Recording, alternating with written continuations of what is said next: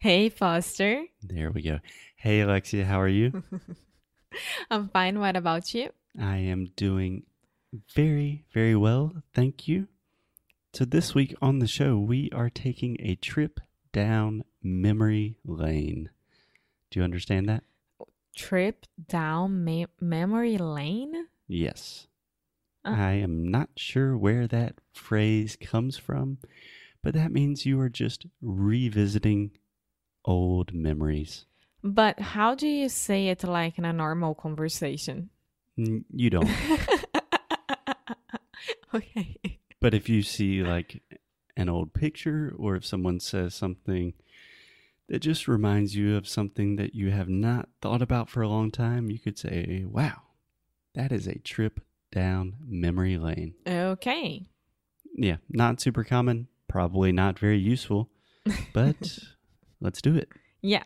So today we are going to talk about the Airbnbs that we stayed in Asheville, right? Yes, so our trip down memory lane means that we are just looking at all of the different Airbnbs that we have stayed in around the world and talking about some of our experience traveling because the best way to learn English is to travel. Yeah. And Asheville, this was my first time in Asheville.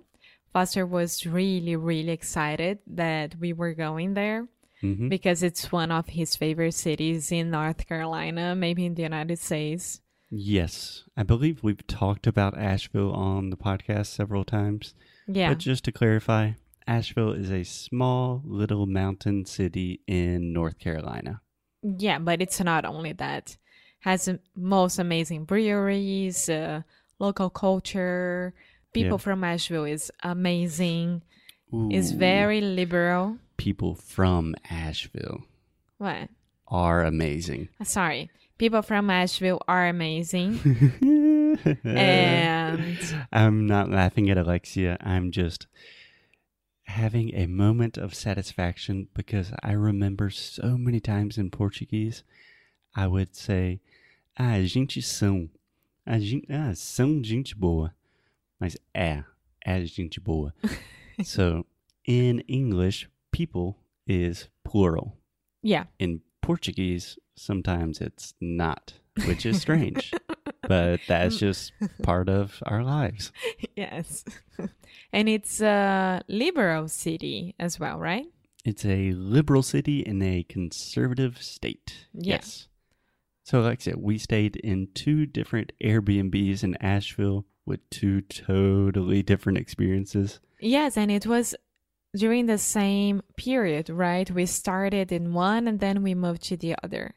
Yes, I don't really remember why we did that. because the second one didn't have dates available and you were like okay let's ha- let's see if we can find a very cool place like a tree house situation in the mountains and that's it so this is our first airbnb in asheville the mountain tree The mountain tree. yeah You could say that, I guess.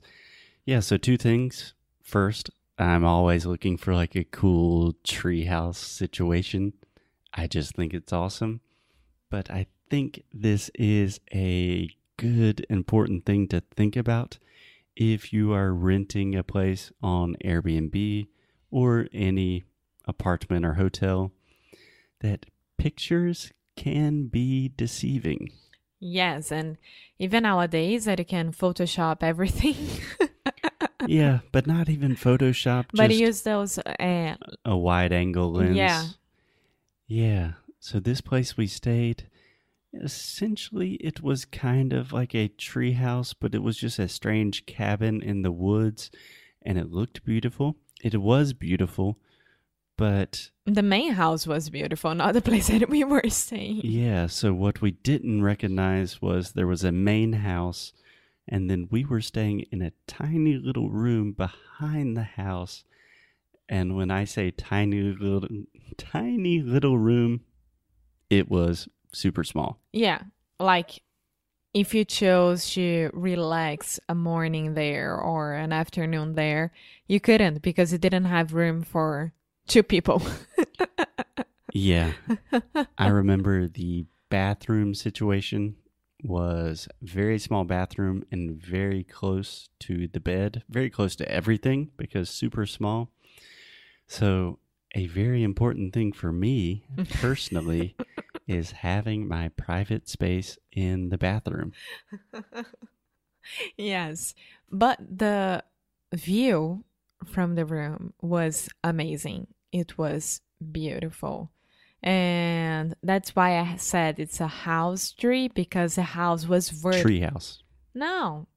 Não.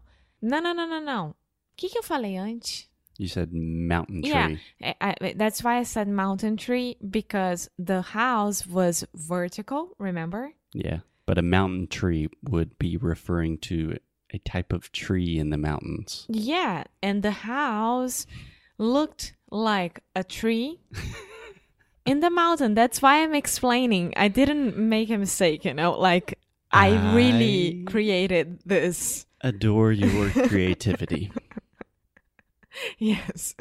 And the the house itself, it was of a family, so I think that there were kids there. Very noisy. Do you remember that? Mm, yes. So there was a family staying in the main house. I don't know this for sure, but I'm pretty sure they did not own the house. They were also renting. And I have no idea where they were from, but they did not speak English Mm-mm. or any language that I could recognize. So that was kind of a strange situation. Yeah, so I wouldn't stay there again. I probably would not stay there again, but all in all, it was a good experience. Yeah, to see what we won't do in the future. Yeah. Yeah. Do you understand the phrase all in all? Uhum. How would you translate that? De qualquer forma. Mm, all in all, for me, is like, ao final das contas. No final das contas. No final das contas. Obrigado. yeah. And then we moved to our favorite Airbnb in Asheville. Yes. Do you want to explain it? Yeah. So it was, I don't remember the neighborhood at all, but I remember that we had to like go up, up, up, up a mountain as well. I don't think it was a neighborhood. It was in the middle of the woods. Yeah. And there is this house, two, two, dois andares, two stair house. Mm-hmm. Two floors. Yeah, two floors house. what? Two floor house? You, you could just say the house had two floors, and sometimes we also say two stories. Yes, two stories. That's Yeah. what I was looking for. Yeah. Sorry, I was just laughing that you're adding house to a lot of things. So you're saying like mountain tree, house tree, floor house. but there were two stories. Yeah. Mhm. And the first floor, it was an Airbnb, and the second floor, it was the second Airbnb as well. Right. Two separate Airbnbs. Yes. And the owner, owners, Owners. the owners, There we go. We will continue. this is really why we're talking about Airbnb because I know Alexia will have to say own or owner many, many times. We will fix it. they, they were there, but they had a mini house. In English, normally we would say a tiny house. Yeah, a tiny house. And I remember that they they were business owner owners as well from a travel agency in Africa. Remember that? yeah, they did some like ecological safaris in Africa and they make money by renting the house in the Airbnb.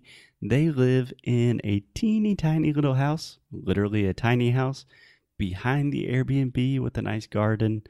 And I think spend most of, their time in Africa doing whatever they do there. Safari. Yeah, super interesting people. Very and nice. the yeah, and the Airbnb was so good. So good.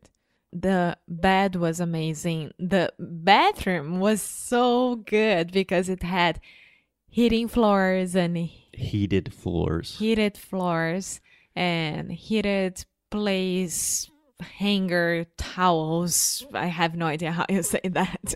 yeah. They had a heated towel rack, I believe's the way we would say that. I think, yeah. Yeah, maybe one day if I was a millionaire and I just wanted to spend money on something stupid, heated bathroom floors. Ah, that's a game changer. It is definitely not a necessity, but it's pretty nice getting out of the shower and you're a little bit cold and you put your feet on the floor and you think, ooh. And the and Asheville is very cold during winter, extremely cold. Yes, it is. So I would spend this money if I were there One day. one, One day. day, meu One day. But what do you remember from that house, that Airbnb? The heated floors in the bathroom and the tiny house and the owners. So a couple of things. And the garden, yeah, the yard was really nice. full of birds. Yeah. Just a couple of things to give a nice summary of this episode. First, if you're staying in Airbnb, read the reviews and don't trust the pictures as much as reviews because pictures can be a little bit deceptive sometimes. Secondly, heated floors in the bathroom are awesome. Yes. Third, I think tiny houses are awesome. And Alexia and I disagree with this a lot. But I think the idea is all. This is for another episode. we will talk about tiny houses one day, not today. Anything you want to add, Alexia? so the first one, it's a no no, and the second one is a huge yes to go back. Cool. Yeah. And if you want to learn more about Asheville, we have things on the blog. Alexia's talked about all the best things you can do. We have several episodes. It will all be in the show notes. You can listen to that wherever you're listening to this. I am not making sense now. Let's stop here. we will see you guys tomorrow. Bye.